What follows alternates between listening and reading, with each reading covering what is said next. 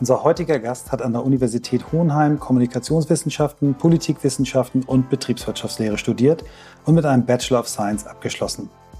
Nach ihrem Masterstudium im Fach Journalismus an der LMU in München hat sie ebenfalls in München und ebenfalls erfolgreich die Deutsche Journalistenschule besucht. In dieser Zeit hat sie Praktika beim Goethe-Institut, bei Radio Bremen und beim Hamburger Nachrichtenmagazin Der Spiegel absolviert. Der Berufseinstieg erfolgte bei der Süddeutschen Zeitung, wo sie mehr als siebeneinhalb Jahre wirkte, zuletzt als Chefredakteurin des Jetzt-Magazins. Nach einem Sabbatical, das sie zusammen mit ihrer Familie in Vancouver, Kanada und den USA verbracht hat, ist sie seit Oktober 2021 Head of Digital und Mitglied der Chefredaktion des Handelsblatt. Zusammen mit Kirsten Ludwig ist sie außerdem Host des Handelsblatt Podcasts Rethink Work. Seit fast sechs Jahren beschäftigen wir uns nun schon mit der Frage, wie Arbeit den Menschen stärkt, statt ihn zu schwächen. In mehr als 360 Folgen haben wir uns mit über 400 Menschen darüber unterhalten, was sich für sie geändert hat und was sich weiter ändern muss. Wir sind uns ganz sicher, dass es gerade jetzt wichtig ist, denn die Idee von New Work wurde während einer echten Krise entwickelt. Welche Rolle spielen die Medien beim Thema neue Arbeit und wie gehen sie selbst mit dem Thema um? Wir suchen nach Methoden, Vorbildern, Erfahrungen, Tools und Ideen, die uns dem Kern von New Work näher bringen. Darüber hinaus beschäftigen uns von Anfang an die Frage, ob und wie alle Menschen das finden und leben können, was sie im Innersten wirklich, wirklich wollen. Ihr seid bei On the Way to New Work, heute mit Charlotte Baumhorst.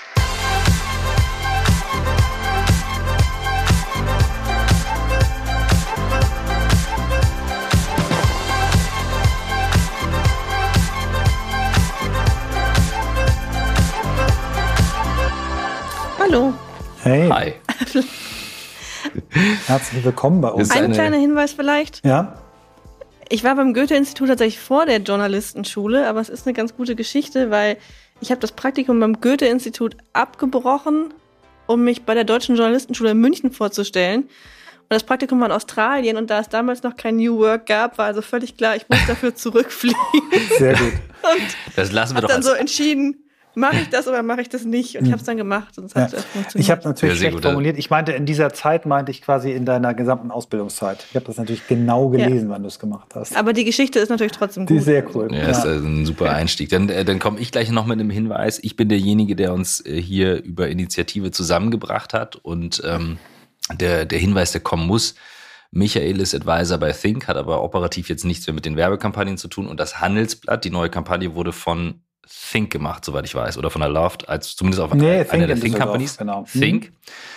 Hat aber nichts damit zu tun, weil wie gesagt, die Initiative hier kam von mir und Charlotte, dich betrifft es jetzt nicht weiter, außer dass du quasi ähm, natürlich dort arbeitest, aber du bist hier ja als Person. Insofern ähm, freuen wir uns. Ähm, nur das als Hinweis being said äh, einmal vorab.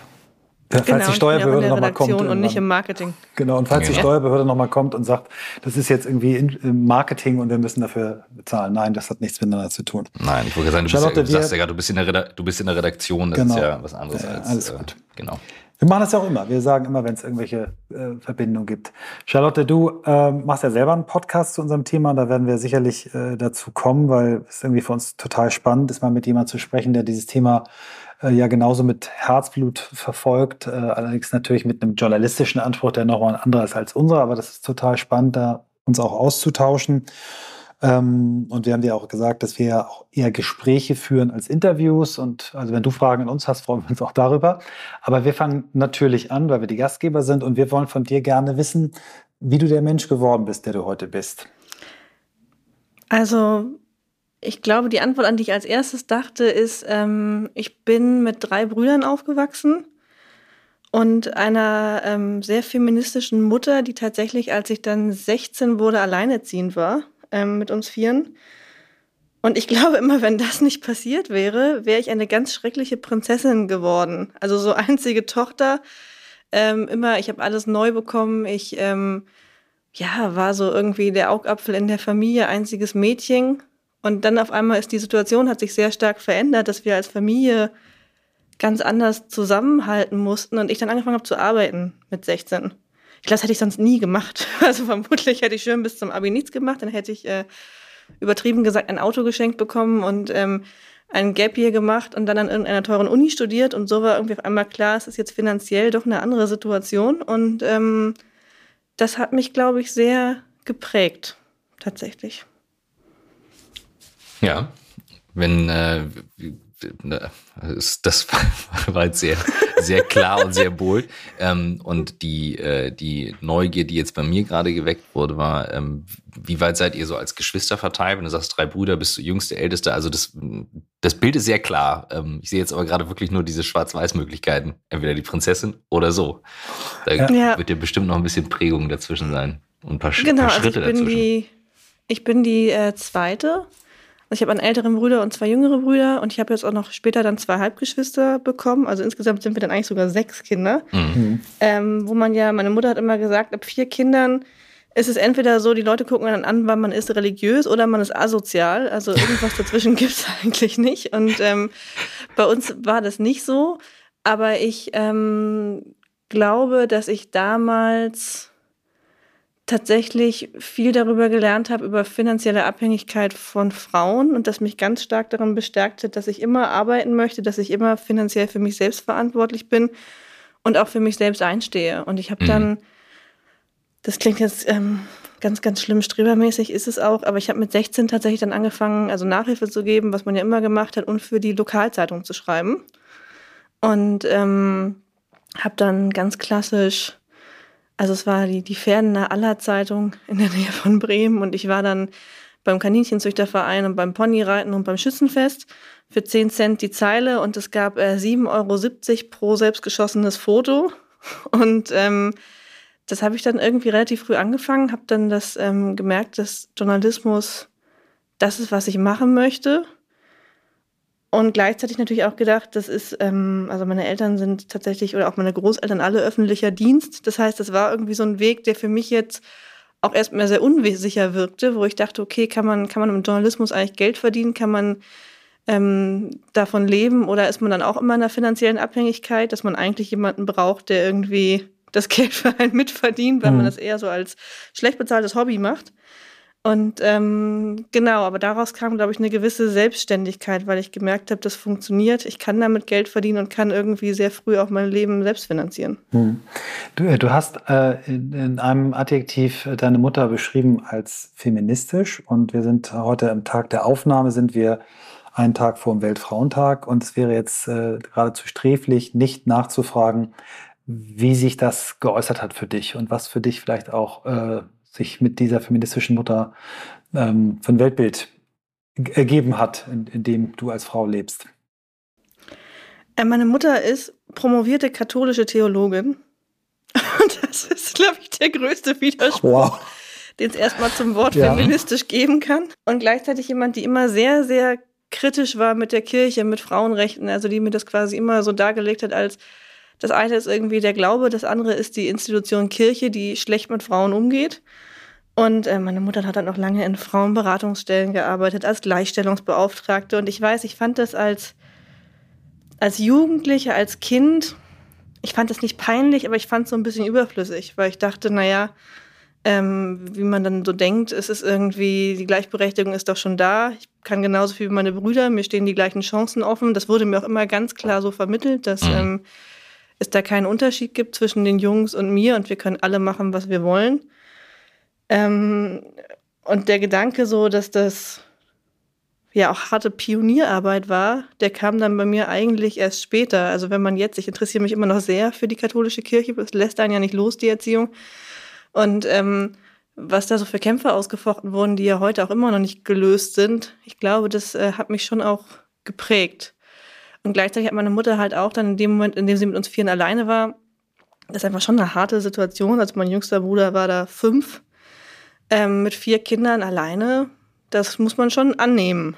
Also, und wie sie das so gemacht hat und da selber für sich eingestanden hat, das hat mich sehr beeindruckt. Also sie hat dann, als ein Beispiel, sie hat dann das Haus behalten, in dem wir aufgewachsen sind, hat das irgendwie abbezahlt. Das war extrem schwierig und ähm, hat da aber so sehr viel getan und uns an erste Stelle gestellt, damit wir so weitermachen können. Und das war rückblickend, also ich habe jetzt ein Kind und denke, okay, wow, wenn ich alleine wäre mit vier Kindern, mhm. Ähm, wäre ich vermutlich nicht auf diesem Job. Mhm. Ja, Und du hast ja gerade was gesagt im Nebensatz. Ähm, das ist eine Frage, die gerade bei mir hochkommt. Es gibt ja so, man muss das annehmen, hast du gesagt. Das, damit verbindest du eigentlich so zwei, äh, zwei Sachen. Außer einmal, das ist ein Zwang, also man muss. Und annehmen ist eigentlich so, du nimmst es freiwillig an. Und die Wahrheit liegt ja irgendwo dazwischen. Es gibt ja so einen Unterschied zwischen Unterwerfung und Hingabe. Ähm, es klingt jetzt zwischen den Zeilen ein bisschen mehr, als wenn deine Mutter sich dem Ganzen dann hingegeben hat. Aber da da wird es mit Sicherheit eine kurze Unterwerfungsphase gegeben haben im Sinne von, okay, wow, da bin ich jetzt. Ähm, und mich würde interessieren, wie dich das geprägt hat. Ähm, jetzt auch gerade im Hinblick auf deine eigene Situation, was das Thema Vereinbarkeit betrifft von Job und Familie und dem Blick, den du zu Hause gelernt hast, weil da liegen ja ein paar Jahre dazwischen. Aber mhm. vielleicht Schritte, die noch gemacht werden und gegangen werden müssen. Ja, also ich glaube, ich bin generell vom Typ her mittlerweile so, das ist aber auch erst passiert, als ich älter geworden bin. Ich nehme Situationen erstmal an, wenn sie zu mir kommen. Also ich finde, wenn man jünger ist, dann hadert man immer und überlegt irgendwie, was kann ich jetzt alles machen, um das mhm. zu vermeiden. Und wenn man älter wird, tendiert man dazu, zu sagen, die Situation ist jetzt so, ich kann das erstmal nicht ändern, ich nehme es jetzt an und überlege mir irgendwie, wie ich von da aus weitermache, ohne ähm, in Panik zu verfallen. Und überlege mir vielleicht auch, was, was kann ich an der Situation lernen, aber so einen rationalen Blick hat man ja nicht immer. Und ich, ähm, also ich habe ein Kind, das ist ähm, fünf und das zweite kommt jetzt am 1. Mai ungefähr. Und natürlich sind da dann viele Situationen, auch wo man denkt, ich, ich nehme die Situation jetzt erstmal an. Also ich, ähm, ich habe mich ja zum Beispiel entschieden, eine Führungsposition zu machen. Das war eine bewusste Entscheidung so. Ich mache die auch Vollzeit. Und das war dann erstmal so die Entscheidung, ich mache das. Und wie ich dann das drumherum organisiere, das muss ich mir dann halt Schritt für Schritt überlegen. Aber die grundsätzliche Entscheidung war ja, ich tue das erstmal und mhm. versuche jetzt nicht nur zu sehen, was daran alles nicht funktioniert und wie es scheitern wird. Es scheitert natürlich regelmäßig, aber ähm, das gehört, glaube ich, auch zur Wahrheit. Aber ähm, prinzipiell nicht die ganze Zeit nur Bedenken da zu tragen. War das eine sinnvolle Antwort? Ja, total. Ja, genau in die Richtung. Ja. ähm, Jetzt sind wir ja im, in demselben Space unterwegs. Ne? Du mit der journalistischen Brille, wir mit der, mit der unternehmerischen Brille. Äh, wir gucken auf das Thema Arbeit und wir stellen uns seit sechs Jahren vermehrt, ähm, äh, wir haben ja gerade vorher besprochen, wenn, wenn das Stichwort 1. Mai, Baby-Stichtag kommt, dann wird das die Folge für den 1. Mai. Also willkommen am 1. Mai, sechs Jahre on the way to New Work. Ähm, und wir, wir würden uns wirklich äh, freuen, wenn du uns erzählst, wie du auf dieses Wort New Work gekommen bist, wann dir das das erste Mal begegnet ist und wie du dafür ein Interesse entwickelt hast. Also ich glaube, dass bestimmte Dinge New Work sind, habe ich lange gar nicht gewusst. Ich habe ja, ihr habt es anfangs erzählt, lange ähm, das Jugendmagazin der SZ geleitet. Und da haben wir tatsächlich viele Sachen praktiziert, die vielleicht New Work waren, wo wir aber gar nicht wussten, dass es dieses Label dafür gibt, weil es war natürlich eine sehr junge Redaktion. Also eigentlich alle unter 30, viele Praktikantinnen und Praktikanten, die da mit 18 anfangen. Und ähm, wir haben zum Beispiel immer, auch wenn es keine offizielle Regel dazu gab, gesagt, natürlich ermöglichen wir Homeoffice oder du musst nicht dafür ins Büro kommen. Und für mich war eigentlich so der Moment, wo ich realisiert habe, die Art, wie wir arbeiten, ähm, ist vielleicht was andere New Work nennen, war dann die Corona-Pandemie, ähm, weil da auf einmal bei allen Panik war. Also auch bei der Süddeutschen Zeitung war es natürlich so, alle mussten auf einmal raus aus dem Büro und von zu Hause arbeiten. Und ich habe dann gemerkt, wir waren da als Redaktion ganz gut vorbereitet. Wir hatten alle Laptops, auf denen wir arbeiten konnten. Wir hatten alle einen VPN-Client. Ähm, wir kamen aufs Redaktionssystem weil unsere Arbeitsweise halt schon so war, dass sie nicht an einen Ort gebunden war oder wie auch immer mit Leuten gearbeitet haben, die nicht am Standort sind, ähm, sondern auswärts arbeiten. Bei Reportern im Journalismus ist es ja natürlich eh nochmal auch anders. Und da ist mir auch immer wichtig zu sagen, das ist natürlich eine super privilegierte Perspektive. Also Journalismus ist halt so ein White-Color-Beruf. Es ist eine super privilegierte Perspektive, weil Journalismus ist ein ähm, White-Color-Beruf. Also es ist kein Beruf, wo du am Band stehst mhm. oder irgendwie Kassiererin bist und gar nicht die Wahl hast. Also das dachte ich bei den Diskussionen auch immer. Wir reden viel über Berufe, wo es sehr einfach ist, sowas umzusetzen oder einfacher als woanders. Und später habe ich dann eigentlich verstanden, okay, auch wie wir Teammeetings organisiert haben, über, ähm, virtuelle Kanäle, wie wir Leute per Video zugeschaltet haben, das wussten wir ja alles schon, wie das läuft. Das war für uns nicht neu und da wurde eigentlich erst manifestiert, dass die anderen es auch so machen. Cooler Einstieg. Ähm, wir sind ja ähm, vielleicht äh, schon auch lange an dem Thema dran und sind auch über den Einstieg eigentlich reingekommen. Es gibt tolle Tools, man kann heute anders arbeiten. Ähm, es ist irgendwie nicht mehr so spießig wie früher. Ähm, und haben dann irgendwann Friedhof Bergmann entdeckt, den, den Begründer der New Work Bewegung in den 80er Jahren und haben dann erstmal gedacht, boah, der Blick, den wir auf New Work haben, der ist ganz schön oberflächlich. Und da ist jemand gewesen in den 80er Jahren in den USA im letzten Jahr, ein Philosophieprofessor, der, der das als Utopie formuliert hat. Ähm, wie, wie tief bist du da drin? Also ist für dich dieses Thema New Work eins, das wirklich sich eher äh, an, an, nur an, an Tools festmacht oder bist du auch in diesem, müssten, müssten wir nicht Arbeit eigentlich ganz anders definieren, mussten nicht, müssen sich nicht also für mich ist immer dieses, dieses, ich finde es schön, diesen als diesen Turbo zu haben. Also Corona ist der Turbo für die Bewegung. Ich habe große Angst, dass wenn, wenn Unternehmen jetzt sagen, naja, wir können das doch jetzt alle, äh, wir arbeiten dezentralisiert, wir sind alle cool, dass das zu wenig ist. Ähm, mhm. wie, wie, stehst du dazu? Also ich bin 34, das heißt, ich bin noch äh, Generation Y oder der, der weine, weinerliche Millennial. Und, ähm, der weinerliche Millennial. Schön, dass du den nicht genderst. nach uns kommt ähm, dann tatsächlich die, die Gen Z und ich glaube, das ganze Thema, das New Work tiefer gehen muss, die Frage, was bedeutet Arbeit für uns, das kommt ja gerade immer mehr von alleine. Da war ich vielleicht noch so, bin ich auf der Grenze der Generation, die noch gelernt haben, du du musst irgendwie nett und lieb sein, du musst das machen, was dein Chef will, der Arbeitsmarkt ist schwierig und ähm, dementsprechend reiß dich mal zusammen und Überstunden gehören dazu. Und erst wenn du einen Burnout hast, dann hast du irgendwie hart genug gearbeitet. Das habe ich schon noch eingetrichtert bekommen und sehe jetzt gleichzeitig bei der jüngeren Generation, ich beschäftige mich auch ganz viel tatsächlich mit dem Thema Recruiting und wie finden wir eigentlich gute Leute, gerade auch im Journalismus da merkt natürlich, das ist ein Mindset. Also das Thema Purpose ist extrem wichtig. Das wird da manchmal so ein bisschen belächelt. Wobei ich immer denke, ich arbeite bei einer Wirtschafts- und Finanzzeitung. Wir haben kein Purpose-Problem. Journalismus hat kein Purpose-Problem. Mhm. Es gibt eigentlich relativ klare Gründe, warum man das tut. Stichwort vierte Gewalt. Ähm, also eigentlich schon mal eine ganz gute Ausgangslage für diese Art von Jobs. Und ähm, deswegen glaube ich schon diese oberflächliche Betrachtung, die du eben genannt hast, das war halt so das erste Symptom von dem, was jetzt passiert, dass die Menschen vielleicht nicht mehr in diesen starren Silos arbeiten wollen, wie sie es bisher gemacht haben. Aber was jetzt dahinter geht für eine Geistesveränderung, die sich auf unseren Arbeitsmarkt auswirkt, das ahnen wir, glaube ich, gerade erst. Mhm.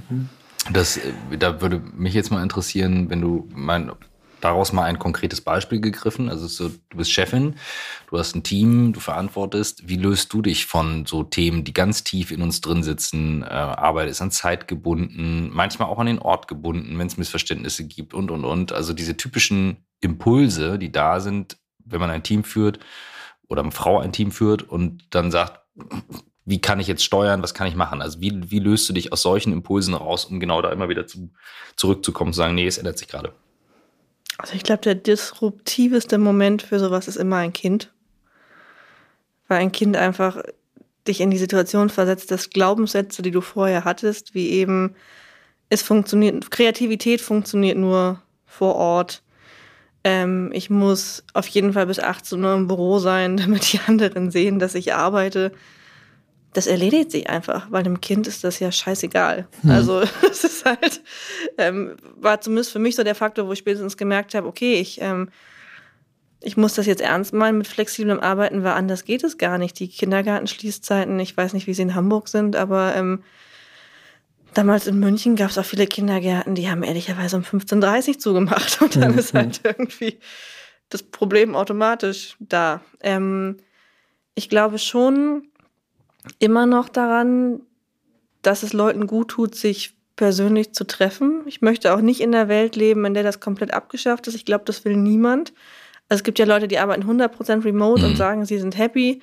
Aber ich finde, das sind die wenigsten, weil dieses Gefühl nach Gemeinschaft und Zugehörigkeit halt doch anders entsteht. Das glaube ich schon. Aber ich bin zum Beispiel auch der Meinung, dass man dazu nicht zwingen kann. Wenn jemand sagt, ich ähm, ich muss euch alle nicht sehen, ich mache einen super Job von zu Hause aus, dann akzeptiere ich das auch. Wo es für mich schwierig wird, ist, wenn es dann massive Ungleichbehandlungen gibt. Mhm. Also ich sehe manchmal, dass wir natürlich an Arbeitnehmer früher und Arbeitnehmerinnen früher andere Erwartungen hatten als jetzt heute. Und dass ich dazu tendiere, jemanden auch einfach 100% remote einzustellen. Und dann so merke, das ist dann vielleicht für ältere Kolleginnen und Kollegen teilweise schwierig, weil sie hätten sich das auch gewünscht, mhm. vielleicht auch in einer Situation, wo es für Vereinbarkeit wichtig gewesen wäre. Und jetzt auf einmal geht das. Und da muss man, glaube ich, stark aufpassen, dass man die Leute gleich behandelt. Mhm. Und das, das ist ein schönes, genau auf sowas wollte ich hinaus. Also dieses, wie, wie machst du es in der Umsetzung? Weil wir haben jetzt Situation Kinder ist das eine, wir haben aber auch Pflegefälle ähm, in der Crew, mhm. wo Eltern Pflegefälle sind oder wir hatten auch wirklich dramatische äh, Unfälle schon, wo dann ähm, Familienmitglieder eingesprungen haben. Das versteht immer noch mal jeder. Und dann gibt es von den Jüngeren welche, die sagen, ich bin jetzt irgendwie zwei Wochen surfen, kiten und so weiter. Und genau dieser Punkt, also das beiseite zu legen, es betrifft ja nicht nur die anderen Kolleginnen und Kollegen, sondern eben auch ist so ein Chefimpuls zu sagen, ich muss jetzt alle gleich behandeln. Frage, wir hatten mal, ähm, wir sind ganz gut befreundet und hatten ihn zweimal im Podcast mit Matthias Schranner, dem Verhandlungsexperten. Und der sagte mal ein denkwürdiges Zitat. Er sagte, du kannst eine Verhandlung wie Israel versus Palästina in der Woche durchverhandeln, so, sofern du die Prämisse beachtest, die für jede Verhandlung gilt. Vergangenheit ist nicht verhandelbar. Mhm. Wie bekommen wir das in die Unternehmen rein, um das, was wir jetzt erreichen wollen, auch wirklich durchzusetzen? Weil wir versuchen alles irgendwie allen gerecht zu machen und ich höre dich, aber wie schaffen wir das auch als Vorgesetzte, die New Work leben wollen, das Leuten zu vermitteln auf eine positive Art und Weise, nicht einfach so hart zu sagen, ist nicht verhandelbar fertig, sondern auf eine positive Art und Weise. Na, ich glaube, wir dürfen nie vergessen, dass wir mit Menschen arbeiten für mich war so ein prägender Satz, wenn du Führung machst, dann musst du Menschen wirklich mögen. Hm. Ansonsten kannst du es vergessen. Wenn du keine hm. Menschen magst, dann lass es. Dann kannst schwierig, du die noch so sehr ja. theoretisch irgendwie dich damit auseinandersetzen, was Führung bedeutet. Aber wenn du keine Menschen magst, dann don't do it. Ja. Ähm, und dementsprechend, also ja, Vergangenheit ist nicht verhandelbar, aber es ist ja trotzdem menschlich äh, zu sagen, da wurde ich ungerecht behandelt. Also auch eine Arbeitsbiografie besteht ja aus Erfolgserlebnissen mhm. und Verletzungen. Das ist ja wie mit Beziehungen. Und ähm, ich kann verstehen, dass es schwierig ist, davon loszulassen. Ich glaube aber auch, dass man als Führungskraft dann halt manchmal in der Verantwortung ist, diese Grenze selbst zu setzen. Mhm. Und zu sagen, ich habe dich jetzt gehört, ich mhm. weiß, du findest das ungerecht.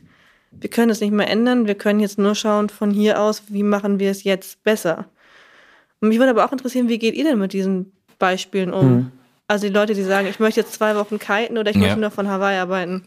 Ich, ich, Michael, ich gehe einfach mal direkt drauf ein und dann, ich habe deinen Finger gerade gesehen, sorry. Ähm, nee, mach du ruhig, mach, mach, du, mach du erst. Also, ähm, ich habe tatsächlich, ähm, ich komme auch aus einer Prägung, die noch so ist, hier ähm, ne, Arbeitsethos, Arbeitszeit und so weiter, plus aus einem doch sehr konservativen Haushalt.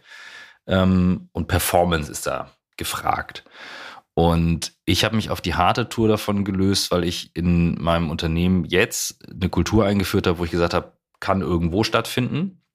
Die ist aber auch schon zwölf Jahre geprägt und tappe täglich äh, über Dinge, wo ich den Impuls habe. Und was ich jetzt beobachte ist, ich habe so über diese Zeit jetzt eine Resilienz entwickelt, nicht immer sofort bei jeder Sache dann zu springen. Und ich merke jetzt mein Führungsteam, wir sind sechs im Board, vier Frauen, zwei Männer ähm, die reagieren manchmal heftiger auf Dinge, wo ich sage, naja, klar, entspannt euch mal, aber es muss halt insgesamt, wir sagen so, wir nennen das Freiheit, ohne die Freiheit der anderen zu nehmen, ist eine Regel. Mhm. Und dann gibt's bei uns ein Mensch über Bordmanöver. Das bedeutet, du springst für jemand anderes ein, aber du kannst halt nicht immer nur einfordern, dass alle für dich springen. Du musst auch mal für jemand anderes springen, aber das ist eher so, so ein weicher Faktor. Und dann gilt als Faustregel, mhm du hast die Freiheit, ohne dass du jemand anderes die Freiheit nimmst. Sprich, bei dem Beispiel ähm, Surfen woanders, das muss halt arbeitsrechtlich passen, das ist das eine. Und es darf halt keine Einschränkung geben. Und Einschränkung könnte sein, ich brauche dich aber vor Ort für gewisse Themen und so weiter. Also du musst sicherstellen, dass das gegeben ist. Und das ist eine wechselseitige Verantwortung. Und da entsteht dann die Augenhöhe wiederum, dass beide Seiten gucken müssen. Du kannst nicht einfach nur kommen und sagen, ja, ich will das aber, weil es geht.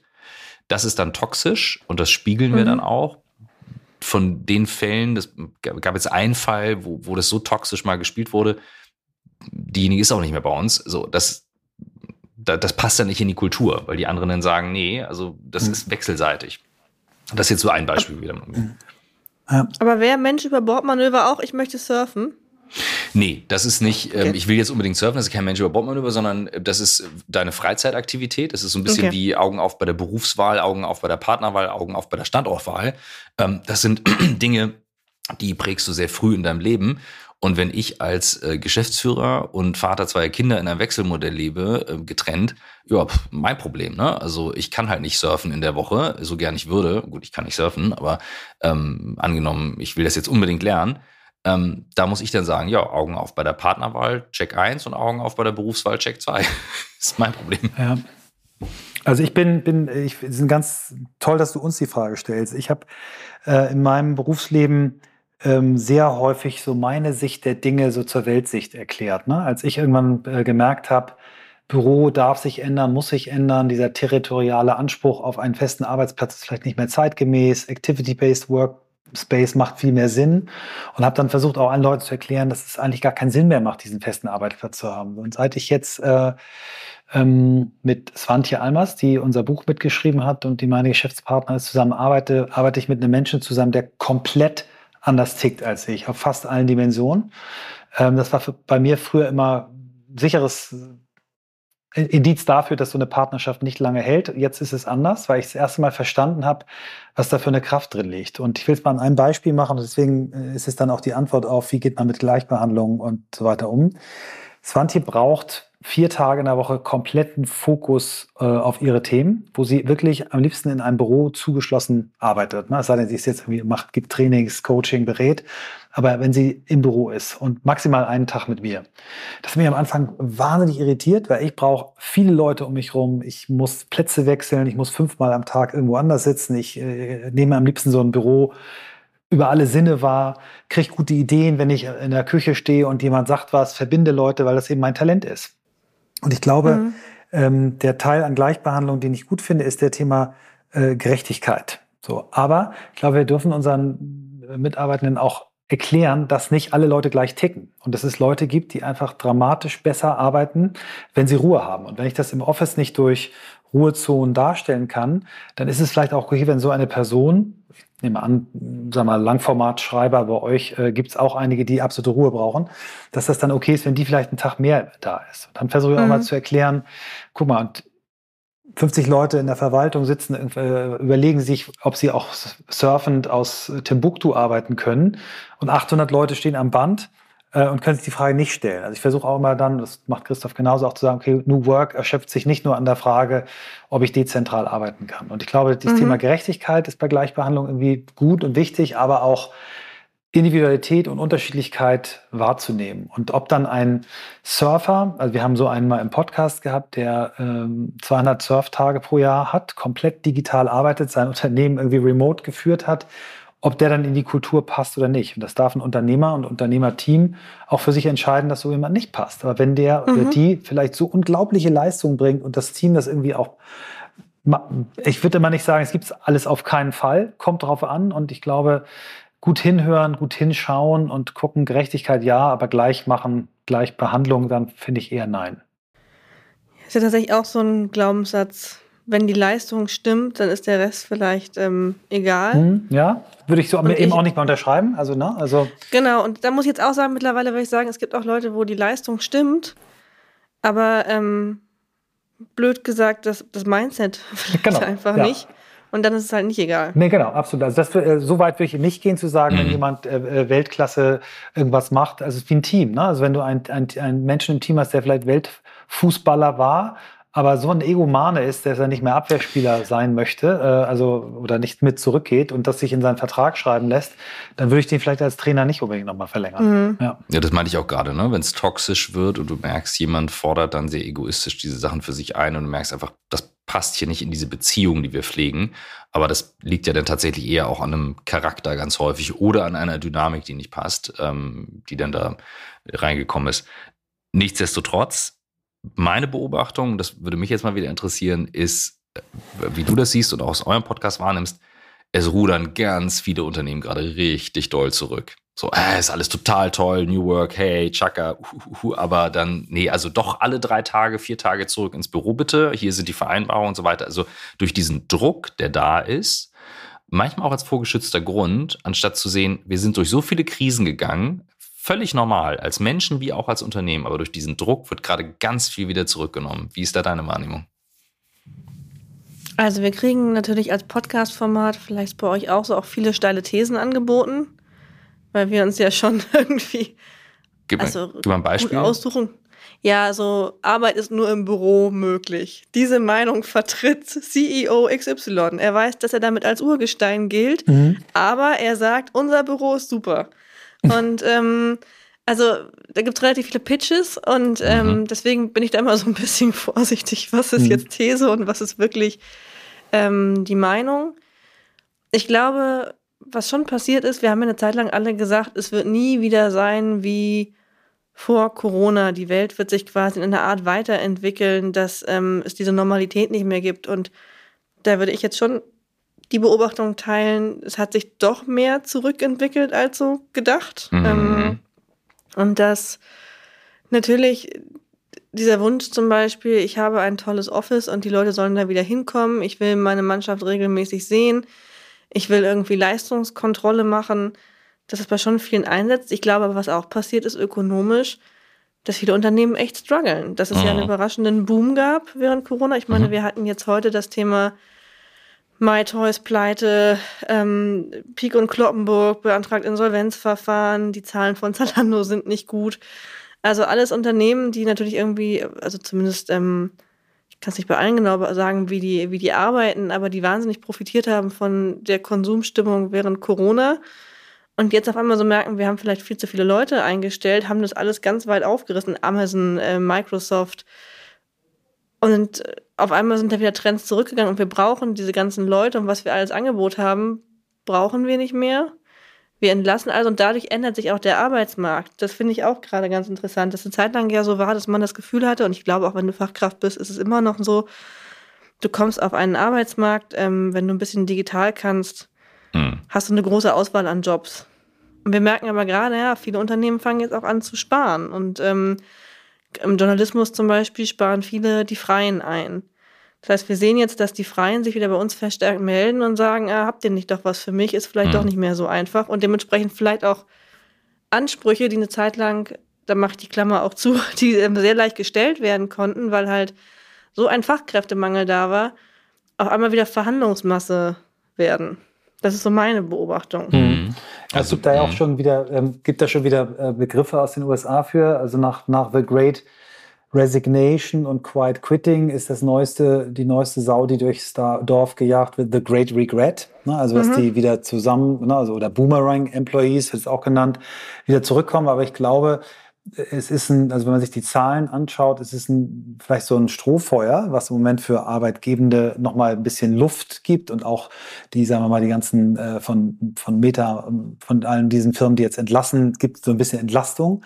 Aber ich glaube, dass die, die, die Studien, zumindest ich gelesen habe, davon ausgehen, dass sich das ganz schnell wieder äh, in eine andere Richtung entwickelt, dass Leute, so wie du es gesagt hast, die digital können, extrem nachgefragt sind und sich die Jobs aussuchen können. Und da ist dann die Frage, wie sehr und wie lange können Unternehmen noch äh, sagen, wir haben doch so ein tolles Büro und übrigens kommt ihr wieder fünf Tage zurück, weil ich so will. Also ich glaube, dass, ähm, dass die Leute nicht gut beraten sind, ähm, die, die so handeln. Aber ja, ich glaube, es kommt wirklich auch darauf an, was, was das Produkt ist was man macht. Also ähm, ich hatte mal einmal im Podcast eine Personalberaterin, die berät vor allem den Mittelstand und sagt halt auch, das ist oft dann irgendwie ähm, produzierendes Gewerbe oder ein Unternehmen, wo diese Verwurzelung in, ich sag jetzt mal, ich komme aus Niedersachsen, in einem Kaff in Niedersachsen ganz, ganz wichtig ist für die ähm, DNA und wo es auch schwierig ist zu sagen, naja, aber du kannst irgendwie remote von Stockholm aus arbeiten. Ähm, und die haben schon Druck, ist mein Eindruck. Also mhm. wir reden jetzt immer von ganz viel von der Digitalszene, von der Startup-Szene, von, von Tech-Experten. Und das ist natürlich, ähm, was ich schon anfangs einmal meinte, auch eine sehr privilegierte Sicht. Das ist halt eine mhm. Bubble, in der man sich bewegt. Wobei ja. häufig, häufig ist ja die Prägung entsteht ja doch auch über Führungskräfte, die eine emotionale Meinung mhm. zu einem Thema haben. Also ich beobachte immer wieder, dass, also jetzt mal so eins unserer Themenbereiche Cloud jahrelang begleitet, plötzlich Corona auf einmal gar kein Thema mehr und zehn Jahre vorher mhm. musste ich immer erklären, warum das alles datenschutzmäßig geht. Und es waren meistens emotionale Gründe. Und bei denselben Firmen, die dann irgendwo sitzen, ob im Kaff oder in einer wunderschönen Kleinstadt, das kann jeder für sich selbst beurteilen. Ähm, ich sage dann auch, naja, diese Prägung, die dann eine Führungskraft reingibt, die ist dann ausschlaggebend für alle anderen. Also wenn jemand dann mit dieser Haltung kommt, nö, das geht bei uns alles nicht, wir wollen nicht, das ist ja, das läuft ja konträr. Frage mhm. an jemand, der sich mit Wirtschaft so stark auseinandersetzt wie du, sind dann nicht solche Phasen, wie wir sie jetzt haben, dann auch e-, eher nur noch wichtiger und was sind die Beobachtungen aus der Vergangenheit? Weil dass es jetzt mal wieder hagelt, das war ja nun voraussehbar aus den letzten Monaten, dass es dann irgendwann einschlägt. An irgendeiner Stelle muss es dann halt einschlagen. Ja, aber ich habe das Gefühl, auch wenn es vorhersehbar ist, die Leute sind ja trotzdem überrascht, wenn es sie trifft. Mhm. Also mein Eindruck war zum Beispiel auch jetzt bei, ähm, bei Meta oder ähm, ja, bei Amazon. Ähm, das war vielleicht absehbar, dass das kommt. Aber der Schock war ja trotzdem groß. Und ich glaube, auch viele Mitarbeitende haben damit nicht so gerechnet, dass das kommt, auch was man jetzt so hört. Ähm, von daher ja, also vielleicht ist jetzt ein Moment, wo ich, ich weiß gar nicht, ob das stimmt, ob, dass die Leute mal so ein bisschen humble werden und merken, okay, mhm. ich habe da jetzt irgendwie ähm, ganz oben mitgespielt und es war irgendwie alles easy und toll und jetzt auf einmal kommt doch eine Krise. Gleichzeitig, ich will auch nicht immer in der Rolle sein des, des Unkenden, also so nach dem mhm. Motto mit der Wirtschaft, es wird alles schwierig werden und es wird alles bergab gehen, weil ich natürlich auch sehe, es wird einfach immer weniger Menschen geben, die diese Jobs machen können, die wir brauchen. Die Anforderungen an die Jobs haben sich auch massiv verändert. Mhm. Also was sich verändert hat an, an Ansprüchen an Führungskräfte zum Beispiel, das ist ja massiv, was passiert ist. Ich glaube auch, dass viele Redaktionen zum Beispiel vor zehn Jahren noch überhaupt nicht darüber nachgedacht haben, was eine gute Führungskraft ist, sondern das war halt die Person, die die besten Texte schreibt. Mhm. Und mhm. dass das vielleicht zwei verschiedene Sachen sind, ähm, das hat ja gedauert.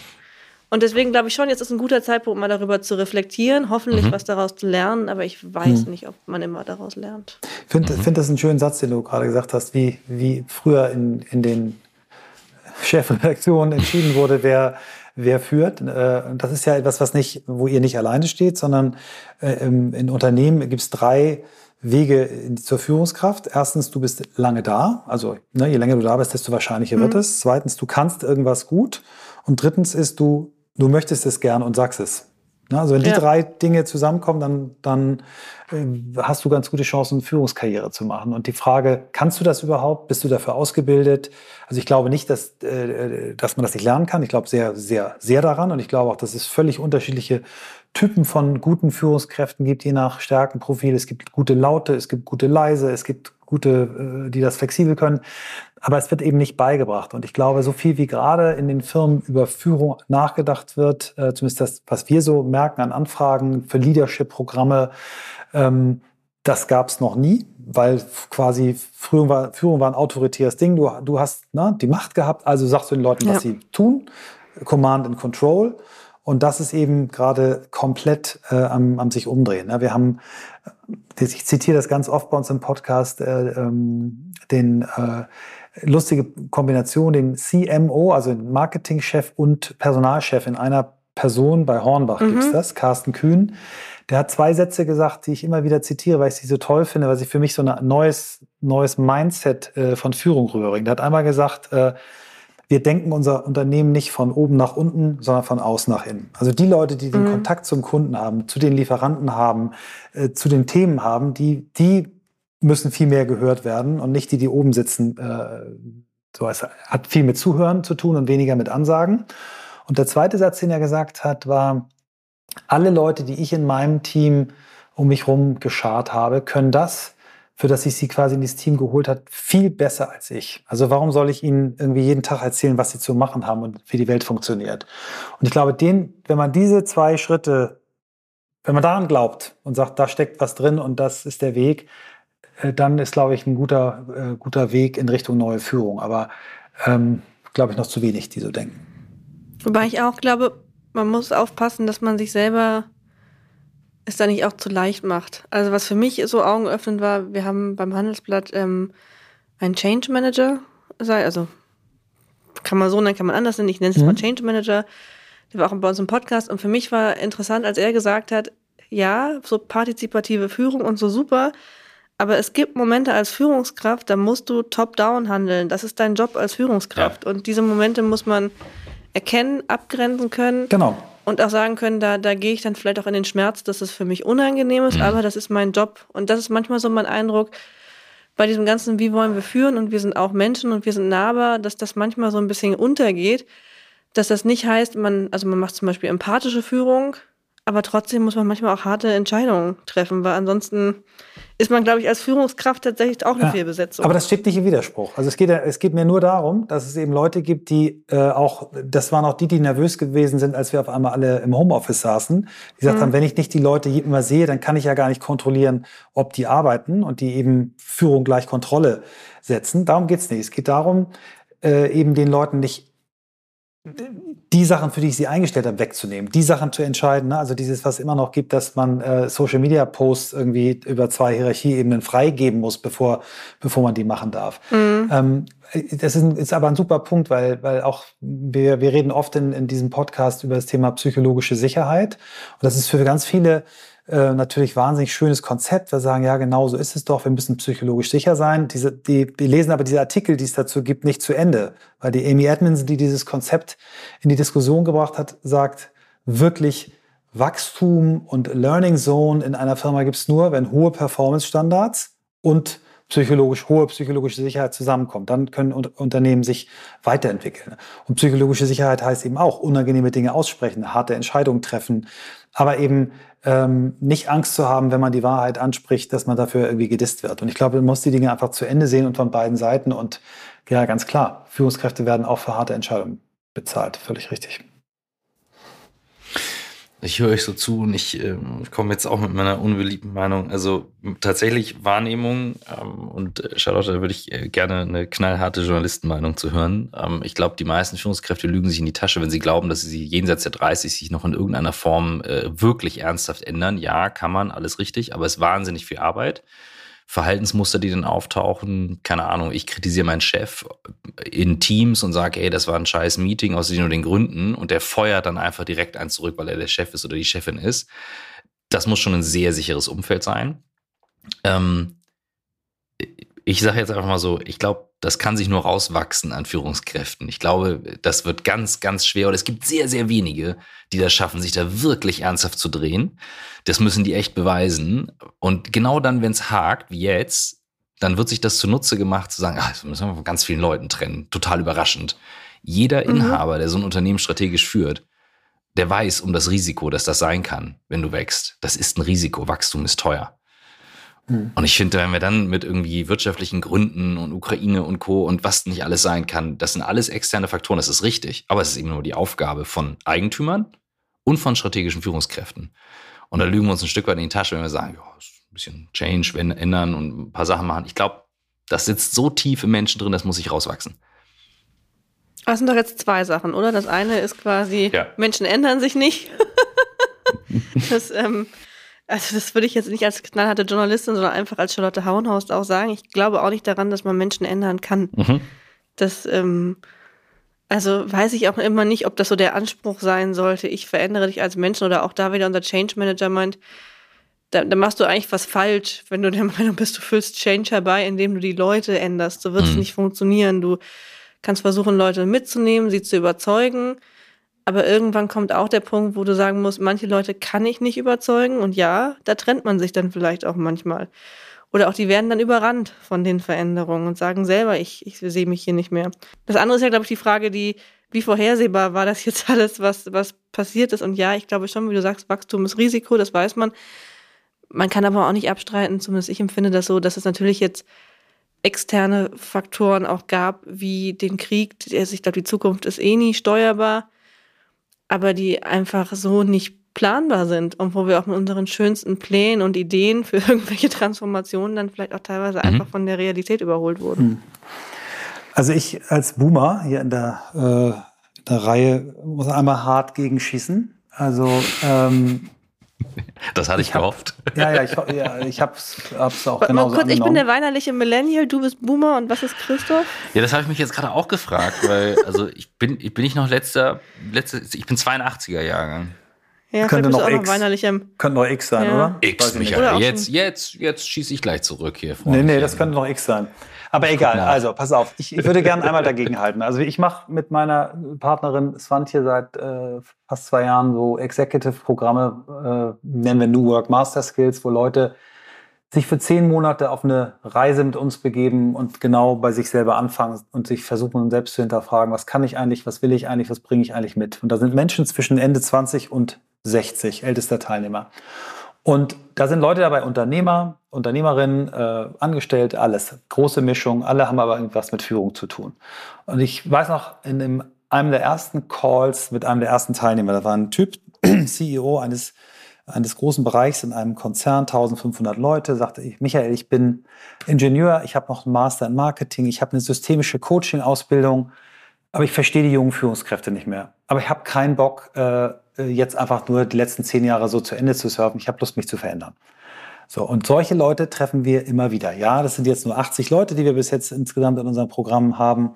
Äh, aber da sehe ich so viel Veränderungswillen. Und ich gebe euch recht, du kannst Menschen nicht ändern, aber Menschen können sich ändern. Das sehe ich an mir selber. Ich habe vor, vor sieben Jahren von meinen Partnern in der Agentur und das zum zweiten Mal hintereinander die Tür vor der Nase zugeknallt gekriegt im Sinne von Michael, irgendwie hast du immer eine andere Meinung. Eigentlich hätten wir Bock, die Firma anders zu führen. Der Partner davor hat gesagt, äh, oh, eigentlich auch keinen Bock mehr mit dir. Zweimal hintereinander. So. Was ich selber festgestellt habe, ich habe wahnsinnig viele Fehler gemacht in den Jahren davor. Ja, wir sind irgendwie eine Agentur mit 500 Leuten geworden. Habe ich auch sicher meinen Anteil dran gehabt. Aber ich habe auch meinen Anteil dran gehabt, dass Dinge irgendwie scheiße gelaufen sind. Das habe ich mit 52 um die Fresse gehauen oder 50 oder 51. Und seitdem bin ich in einem Selbstveränderungsprogramm. Und das macht einfach unfassbar Bock. Und ich merke einfach, ich bin wahrscheinlich kein guter Manager, aber ich kann andere Sachen gut. Und ähm, ich glaube einfach nicht daran zu sagen, das muss ich rauswachsen. Da haben wir überhaupt gar keinen, den Luxus haben wir überhaupt nicht. Christoph, wir müssen Leute, die jetzt in Vorruhestand geschickt worden sind, die müssen wir wieder zurückholen, weil wir zu wenig Leute haben. Ja, ja, ich Das ist so. Du, Ah, also agree deswegen, to disagree. Ich sage einfach, ich, ich, ich Ja. höre dich ja und ich kenne dich ja auch. Du bist aber für mich eine Ausnahme und ich versuche einfach zu beobachten und auch mal eine, eine klare äh, Kante zu äußern. Ja. Und ähm, ich habe keine statistischen Belege dafür, wie viele Menschen so veränderungsbereit sind wie du. Ich habe allerdings Zahlen für Gen Y, also bis Jahrgang 81. Also ich zähle noch mit zu den weinerlichen Millennials, gerade eben. Ich habe sie mitgeprägt. Und ähm, nee, nee, ich würde eher auch sagen, wir sollten diese Leute sammeln, embracen, hervorheben. Ich beobachte auch Menschen, die sich damit schwer tun. Sehr viele. Ja, sehr, natürlich. Ich, sag sehr doch nicht, ich, ich tue mich wahnsinnig schwer damit. Ich, ich, ich struggle seit, seit ich arbeite, struggle ich. Ich sage doch nicht, dass das einfach ist. Aber ich finde diese, diese Attitude, finde ich einfach zu sagen, ja, das muss ich rauswachsen, finde ich arrogant. Das finde ich echt Das, arrogant. äh, und, das äh, ist, ist äh, wie gesagt, das, das muss, den Schuh muss ich mir anziehen. Äh, das wird mir ja durchaus auch nachgesagt. Deswegen sage ich gerade psychologisches Umfeld, wenn ein Mitarbeiter sagt, äh, mein Chef ist arrogant, herablassend, überheblich, gibt's auch mal, dann muss ich diese Kante nehmen. Also insofern. Äh, du kannst ja so viele andere Sachen, deswegen ist es nicht schlimm. aber Charlotte, es geht jetzt. Äh, Ich frage mich jetzt gerade, oder? soll ich jetzt so switchen ähm, von der von der Gästin in die Ja, Rolle der. Paarthera Paartherapeutin oder wie Das, ist, das, das brauchst bei uns tatsächlich manchmal. Und ähm, ich, ich, mir ist es wichtig, auch hier und da Kante reinzugeben, weil wir sind manchmal viel zu smooth und zu weich und zu soft. Und ich finde es völlig okay, unterschiedlicher Meinung zu sein. Das heißt ja nicht, dass ich mir das wünsche. Ich würde jetzt gerne äh, tatsächlich nochmal drehen, die letzten zehn Minuten, die wir hier noch haben, bevor ich nervös werde wegen der Zeit.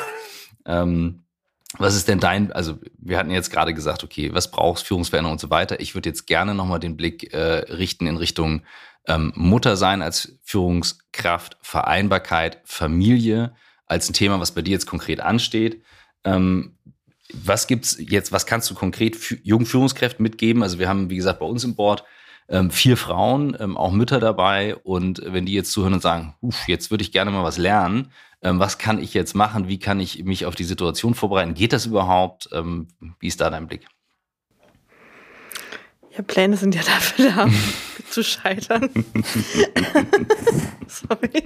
Na, alles gut. Ähm, nee, ich, ähm, also ich muss sagen, das war ein Thema, das mich immer gerade bei diesem Berufsweg Journalistin sehr, sehr beschäftigt hat. dass ich eigentlich gesehen habe, die Chefredakteure sind alle Männer, gut, in Unternehmen sind sie es auch.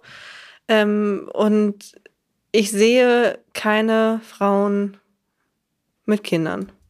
Mhm. Muss ich wirklich sagen, auch wenn ich so überlege, wer waren so meine, meine Chefs, meine Chefinnen in meinem Leben, es waren eigentlich nie oder wirklich sehr, sehr spät, erst später bei der Süddeutschen Zeitung, dann Frauen mit Kindern. Und ich habe mich dann schon gefragt, warum.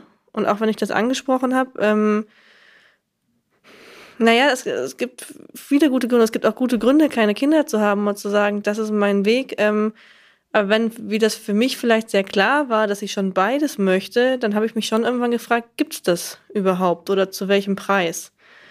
Und je mehr ich mich jetzt so mit dem Thema Fachkräftemangel, New Work auseinandergesetzt habe, umso mehr glaube ich schon, das wird immer mehr möglich, ja. Also der, mhm. Es gibt ja auch einen, einen politischen Trend, wir haben Frauenquoten in DAX-Vorständen.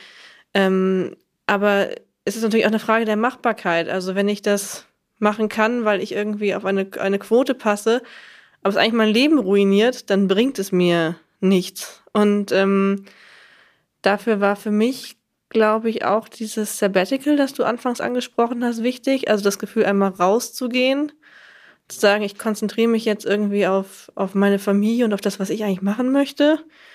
Und dann festzustellen, okay, irgendwie, es, es gibt ja Jobs. Also ich muss sagen, jetzt beim Handelsblatt, ähm, da wurde mir im ersten Gespräch gesagt, ich habe natürlich gefragt, wie ist das? Ich habe ein kleines Kind. Ähm, und es hieß, das ist machbar, wir kriegen das hin. Und dann dachte ich mir, naja, das können Sie ja irgendwie sagen, aber ist es dann so? Hm. Ähm, und es funktioniert tatsächlich, weil es halt äh, flexible Arbeitszeiten gibt, mhm. weil es viel Verständnis für das Thema gibt. Ich glaube aber auch, jetzt sind wir wieder beim Thema Privileg Privilegien, es ist auch eine Frage, wie viel Geld man auf das Thema wirft. Mhm. Also, ähm, und ich glaube schon, was mein Mann und ich jetzt machen mit, es gibt irgendwie eine, eine Babysitterin, die das Kind abholt. Es gibt einen Kindergarten, der länger aufhat, der extra kostet. Das sind alles Sachen, die habe ich mit Geld finanziert am Ende. Und natürlich gibt es auch dann toll, also ich habe kein Support-System jetzt hier in Düsseldorf. Mhm. Ähm, meine Familie ist woanders, die Familie meines Mannes ist auch ein Stück woanders. Und wenn man das nicht hat, das beobachte ich auch in meinem Umfeld, dann ist die Lösung Geld. Und das muss man sich schon klar machen. Da würde ich Und jetzt, hm? ich glaube übrigens auch nicht daran, dass man alles wegorganisieren kann. Es gibt ja Leute, die genau. sagen, wenn du das ideale System um dich aufgebaut hast, dann kannst du alles hm. erreichen. Mhm. Ich glaube das mittlerweile nicht mehr. Ich glaube eigentlich schon, dass immer auch in der, wenn man das Glück hat, dann in der Partnerschaft vielleicht auch zu sein, in der Funktionieren, dass einer immer sagen muss, ich bin jetzt mal bereit, heute zurückzustecken. Ähm, ich mache jetzt mal weniger. Ich meine, wir alle kennen vielleicht die Diskussion hier in der Runde, das Kind ist krank. Mhm. Der eine hat irgendwie ein Vorstellungsgespräch an dem Tag, der andere hat den großen Panel-Auftritt. Wer ist denn jetzt wichtiger? Ja. Und da muss man, glaube ich, irgendwie bereit sein, das kann man auch nicht mehr mit Geld lösen. Da Richtig. muss man halt dann sagen, einer muss jetzt irgendwie den Kompromiss machen. Und ergänzend würde ich gerne als Vater dazu sagen, nicht nur das, es geht ja auch darum, die Zeit mit den Kindern zu verbringen, ähm, weil wenn nur weil ich mit Michael einen Podcast habe, wenn ich eine Babysitterin habe und im Hintergrund höre ich meinen Sohn, der heult, weil er irgendwie Papa vermisst, dann kann ich mich A nicht konzentrieren, würde ich auch nicht machen wollen. Und B, wenn dann so Situationen sind wie letzte Woche, wo ich sage, so, wir gehen jetzt ein Fischbrötchen essen zusammen und er sagt, super, Papa, ist eine geile Idee am Nachmittag. Da sage ich ganz klar als Arbeitgeber und auch da wieder, jetzt äh, steile These, wenn sich das eben nicht rauswachsen sollte, dann muss man da halt wirklich auch richtig aktiv was machen. Und das tut halt richtig weh. Nur du musst ja den Leuten auch das Gefühl geben, es ist okay, Zeit zu Hause zu verbringen. Du kannst ja nicht ständig sagen, ja, die Kita hat dann bis 16, 17, 18 Uhr. Da, welche Familie hat denn da noch ein entspanntes Leben abends? Äh, das ist auch für die Kinder einfach nicht richtig und gut.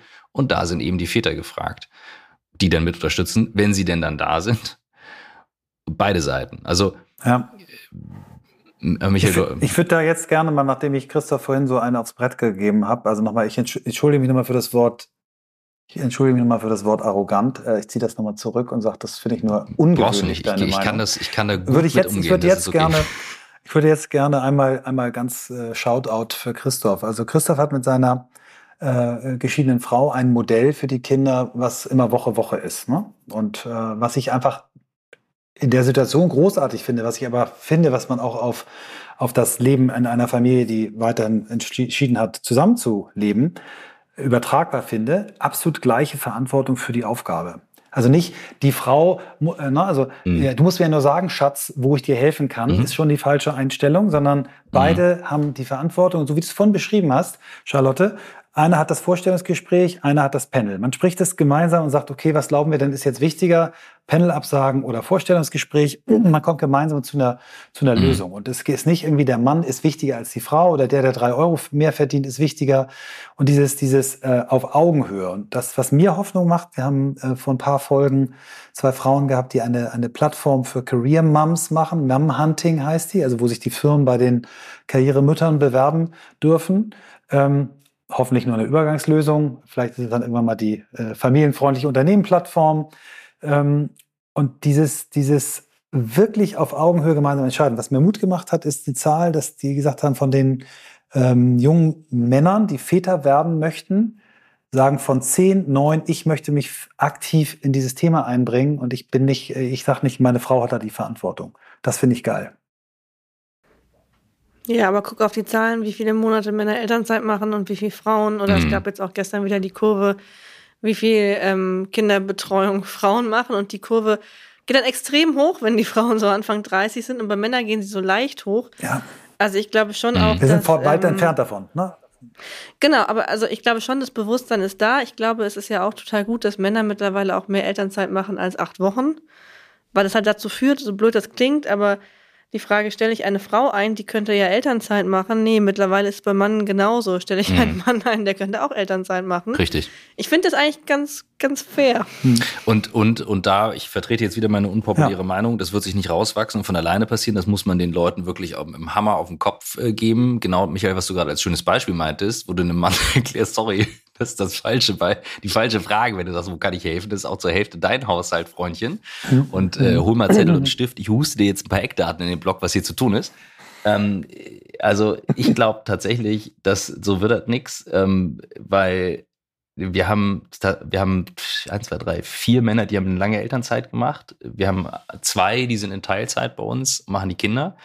Und ich höre selbst von den KollegInnen manchmal, wenn dann so ein Nebensatz kommt und ich sage, ja, da hat er ja die Kinder. Ich sage, Mädels, ganz ehrlich, Jungs, auf keinen Fall. Nur, was kann man als Arbeitgeber tun, um dieses Umfeld zu ermöglichen, dass das okay ist? Und das hat ganz viel mit den Tools zu tun, die wir in der Corona-Zeit gelernt haben, wo wir gemerkt haben, geht ja remote. Nur wenn man halt nicht checkt, dass eine Videokonferenz, so wie wir uns jetzt hier gerade vor Video sehen, kein asynchrones, flexibles Kollaborationstool ist, sondern eine virtuelle Kette, mit der ich festsitze vor dem Bildschirm, dann hat man genauso viel verstanden, dass E-Mail nicht Fax ist. Und ähm, da sage ich ganz klar, das gilt es eben auch, den Leuten beizubringen. Ich gehe zur Kita, hole ab, aber ich bin asynchron irgendwie noch erreichbar. Ich habe einen Notfallkanal, ich kann darauf reagieren. Das erfordert wahnsinnig viel Orga. Dafür braucht man nicht unbedingt eine Nanny. Das, das könnte man als Arbeitgeber tun, um es zu fördern, dass es eben auch in Ordnung ist, von überall aus zu arbeiten. Ja, also ich glaube auch, es ist eine Führungsaufgabe. Ähm, weil also ich, ich habe manchmal auch so das Gefühl, so echter Change, ähm, das hat mir tatsächlich einer von der Otto Group erzählt, der da auch ähm, ja so eine Art Change Manager war.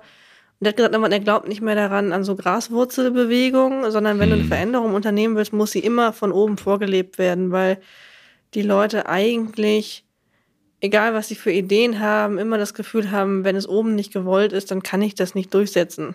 Und ich glaube, da ist schon was dran. Also wenn ich sehe, mein Chef, meine Chefin ist auch nicht dauer erreichbar oder geht früher oder sagt relativ offensiv, ich bin heute hier im Homeoffice, weil Kind krank. Das bringt hm. mehr, als Vorbild. man so denkt. Mhm. Ja. ja, auf jeden Fall. Charlotte, bevor du die letzte ganz große Frage noch äh, beantworten darfst, habe ich noch ein. Ich wollte einmal ein bisschen picky sein. Ich, ich habe einen Artikel aus dem Handelsblatt, der mich, äh, seit ich ihn gelesen habe, nervt. Und ich will dir daraus ein Zitat vorlesen und du sagst, was du dazu sagst. Da stand in einem Artikel, ein folgendes Zitat bei euch. Also von den AutorInnen. New Work ist im Turbotempo von einer Management-Mode zum Mainstream geworden, doch das als Allheilmittel angepriesene Werkzeug zur Transformation der Arbeitswelt ist eine Mogelpackung.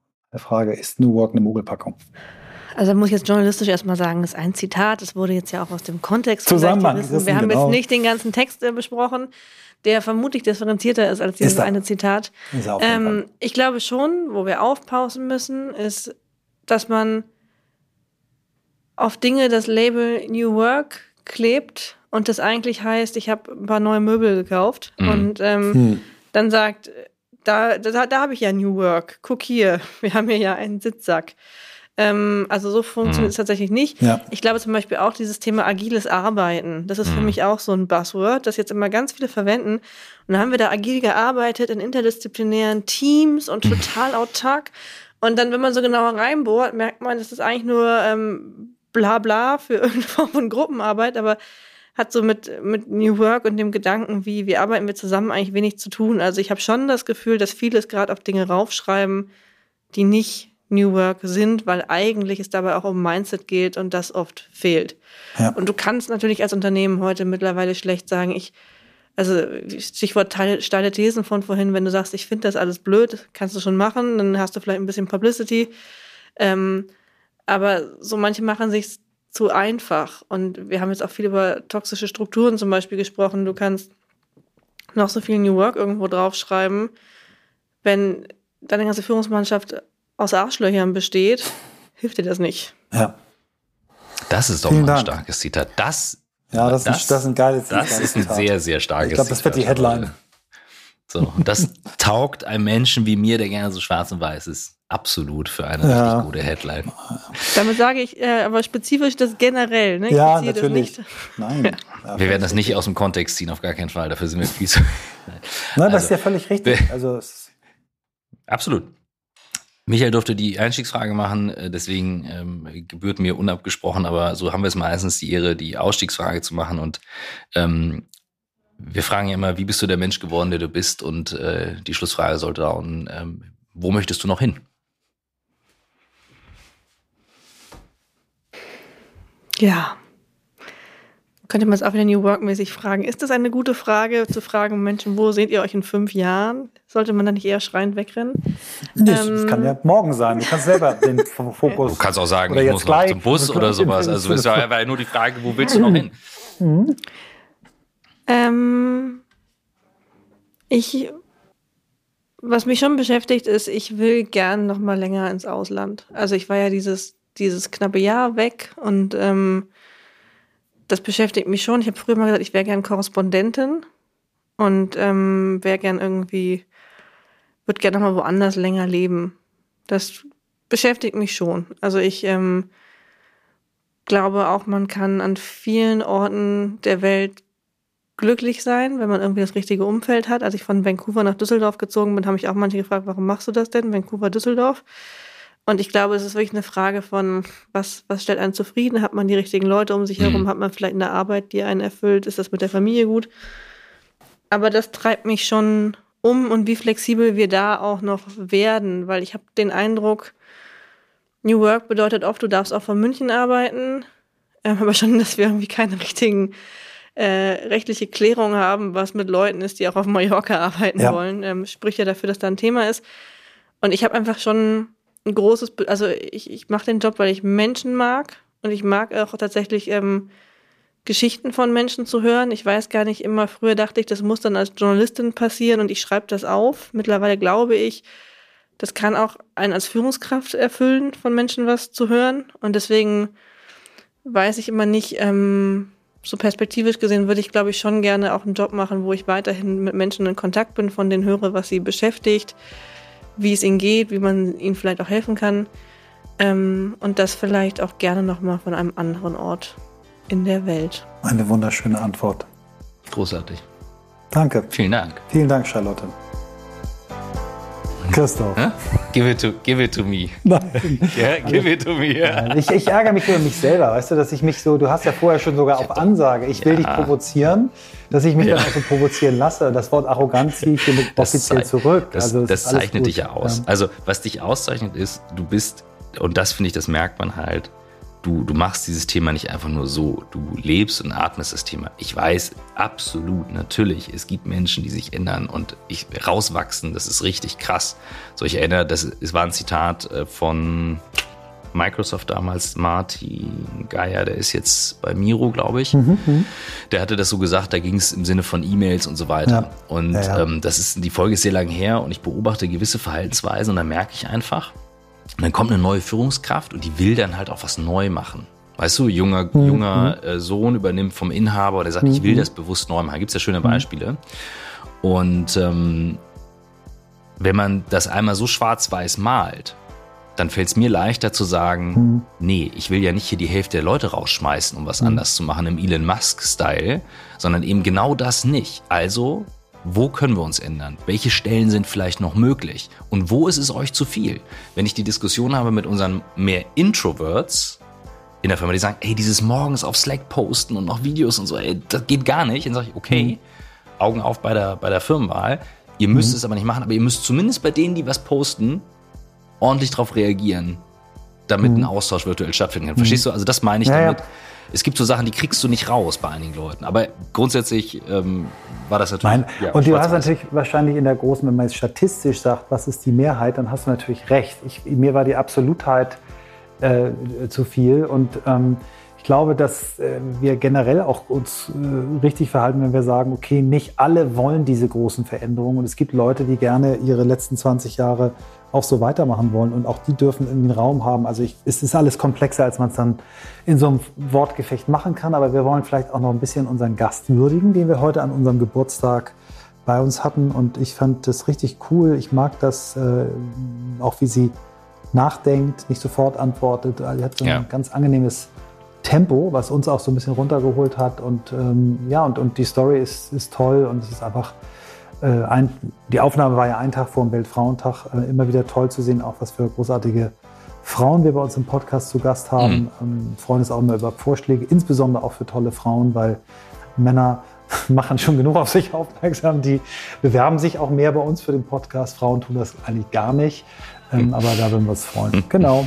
Absolut. Und ähm, ja, vielleicht ergänzen, ich fand, habe jetzt viel rausgenommen aus dem Thema Führung, aber auch die Zerrissenheit und Vereinbarkeit, also das, was sie jetzt als Phase betrifft. Und mhm. bin sehr gespannt, wie da ihre Reise weitergeht, weil sie sitzt an einer sehr wichtigen Stelle, um das eben auch mitzuprägen. Genau. Und ich wünsche mir sehr, dass eine Mutter ähm, und Führungskraft wie sie das dann auch tut.